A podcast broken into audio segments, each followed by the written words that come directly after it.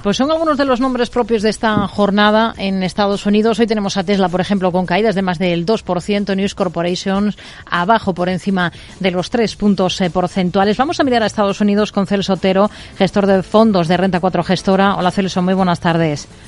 Hola, buenas tardes, Bueno, tenemos sobre la mesa ese dato del índice Redbook de ventas minoristas. Aguardamos además la publicación de actas de la última reunión de la, de la Reserva Federal. Em, vamos a comenzar primero con los datos, porque en estos últimos días los que se han presentado en Estados Unidos han dado a entender al mercado o, o han abierto la puerta a que la Reserva Federal mantenga los tipos altos durante más tiempo o incluso acometa más subidas de las que estaba esperando el mercado. ¿Cómo lo ven? Sí, la verdad es que los datos que vamos conociendo, los últimos datos, es que la economía americana eh, se está comportando de una manera más fuerte de lo que se podía esperar en un entorno de política monetaria más recesiva como el que tenemos actualmente, con estas subidas de tipos que están llevando a cabo el Banco Central.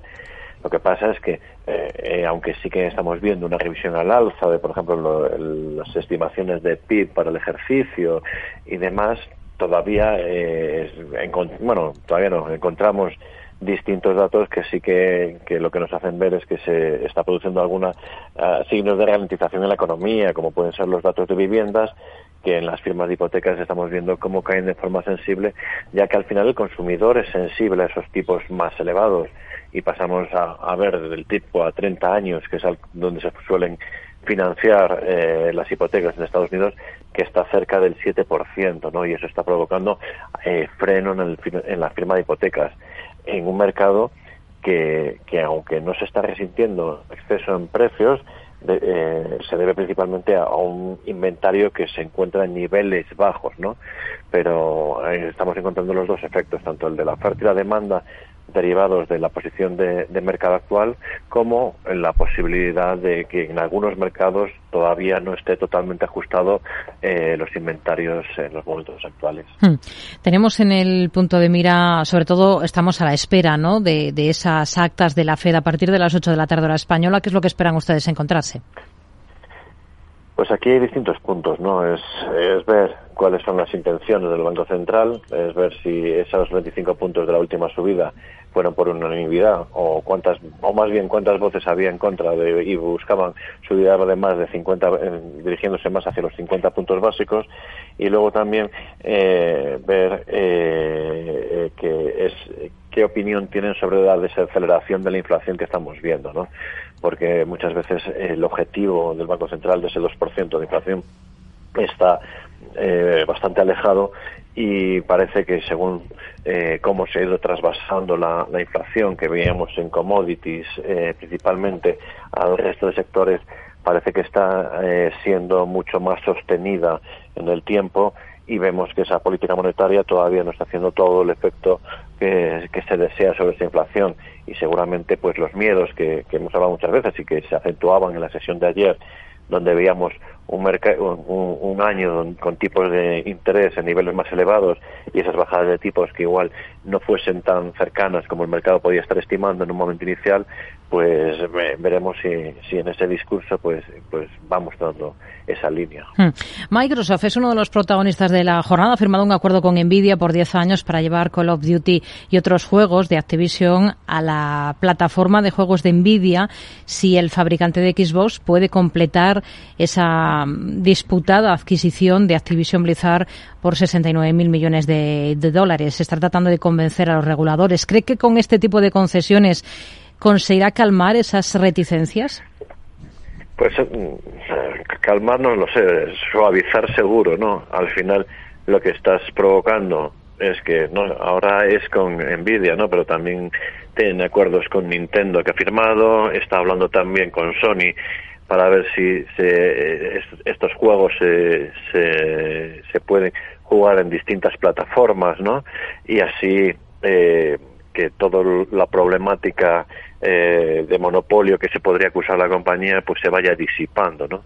Al final eh, es un, paso adelante en, un, en una disputa que, ya se está alargando en el tiempo y que veremos si finalmente puede hacerse con la compañía. Nosotros eh, realmente dentro de las patas de la compañía de Microsoft es una compañía que nos gusta, tiene distintas patas de crecimiento.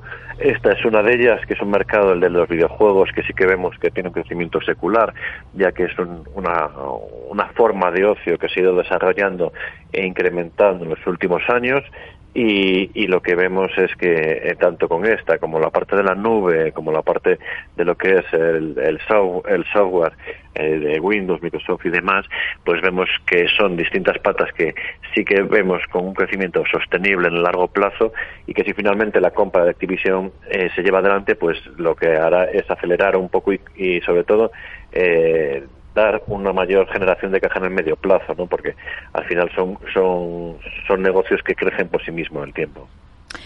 ¿Qué esperan de, de los resultados, por cierto, de Nvidia al cierre? Sí, pues aquí eh, la verdad es que la compañía tenido un comportamiento muy bueno en, durante este ejercicio, tras, eh, tras el, comportamiento del pasado ejercicio, que ha sido muy impulsada principalmente por, por todo lo que es la parte de inteligencia artificial, ¿no? Desde que salió lo de, la parte de ChatGPT, pues uno de los grandes ganadores son las compañías de gráficas, ¿no? Lo que tienen parte, una parte importante en gráfica, como es en el caso de Nvidia, ya que cuando nosotros eh, usamos cualquier ordenador, ¿no? Cuando tú, eh, un ordenador procesa una orden, al final lo hace como en una cola, ¿no? Y es decir, cuando un ordenador procesa las cosas por la CPU, los, chips que genera Intel o AMD principalmente, pues van, eh, si tienes ocho núcleos, pues puedes ejecutar ocho cosas a la vez, ¿no? De operaciones que son muy complejas. Hmm. En, la, en la inteligencia artificial se hace principalmente usando las gráficas que en vez de ocho núcleos, pues la última de Nvidia tiene, no sé si 16.000, si no me equivoco, ¿no? Entonces ahí son operaciones mucho más simples que, que, en inteligencia artificial son multiplicaciones de matrices, que son operaciones sencillas, pero que requieren un, un que requieres hacer una gran cantidad de operaciones. Y ahí la, lo que es la GPU es lo que ha destacado mucho durante todos estos años. Y por eso se usa mucho en la parte de inteligencia artificial.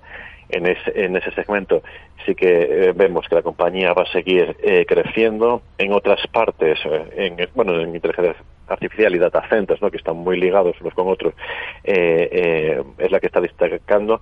La parte de juegos es la que consideramos que puede tener una ralentización importante en, en, la parte de ventas, pero el mercado está más posicionado en ese crecimiento secular de largo plazo hmm. que tienen las distintas patas del negocio. Tendremos que estar muy pendientes de esos resultados de Nvidia Estaremos también pendientes de ver qué pasa con Microsoft y esa compra de Activision Blizzard. Hoy, por cierto, eh, ha estado aquí en Capital Radio el presidente de Microsoft España, Alberto Granados, ha insistido en la importancia de la inversión en tecnología en un momento como el actual. Yo creo que lo más importante es entender que, que ninguna empresa es 100% resiliente ante esta situación de permacrisis que estamos viviendo, pero sí es cierto que aquellas que están invirtiendo en digitalización se están blindando más y se están adelantando más a, por, a posibles incidentes que puedan tener o posibles incertidumbres que tengan en la cadena de suministro. ¿no? Una cosa más, en el sector energético se están cotizando las últimas cuentas de anoche de Chesapeake Energy, mientras la compañía ha anunciado la venta de activos en el sur de Texas por 1.400 millones de dólares. ¿Les convence esta compañía ahora? A ver, la verdad es que la situación financiera de la compañía es mucho mejor que la que veíamos hace unos años, ¿no? ya que se ha dado la vuelta en términos de endeudamiento y demás, y esto al final, estas desinversiones que está produciendo es un eh, incremento de generación de caja que lleva consigo una menor inversión de cara a futuro, ¿no? con lo cual financieramente eh, parecen muy bonitas. Eh, y en un entorno donde el petróleo está en niveles pues de 70, 80 que son eh, que provoca que las compañías puedan ganar bastante dinero. En ese sentido, eh, pues dentro de, de, nuestro perfil de inversión, este tipo de compañías no entran por la parte de SG, ¿no? que la parte del petróleo la tenemos un poco, la dejamos un poco más de lado y, y, luego también que en el entorno creemos que estamos en el momento mejor de ciclo, ¿no? Entonces, en ese sentido, prefería, preferiríamos estar al margen de la compañía. Nos quedamos con ello. Celso Otero, gestor de fondos de Renta 4 Gestora. Gracias. Muy buenas tardes. Muchas gracias a vosotros. Buenas tardes.